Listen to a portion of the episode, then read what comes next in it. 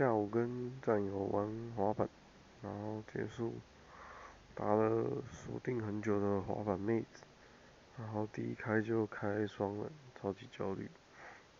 然后两个都说好，之后打了一组，以为父母带女儿，结果是朋友，也是超级焦虑，但我回去蛮热的，后来打了几个都是廉价上来玩的。新竹、台中的妹子，然后晚上杀去欧米夜店，超累，然后搭了一些，有一个还行的机会，后来休息，战友开了，然后拉去茶馆玩游戏。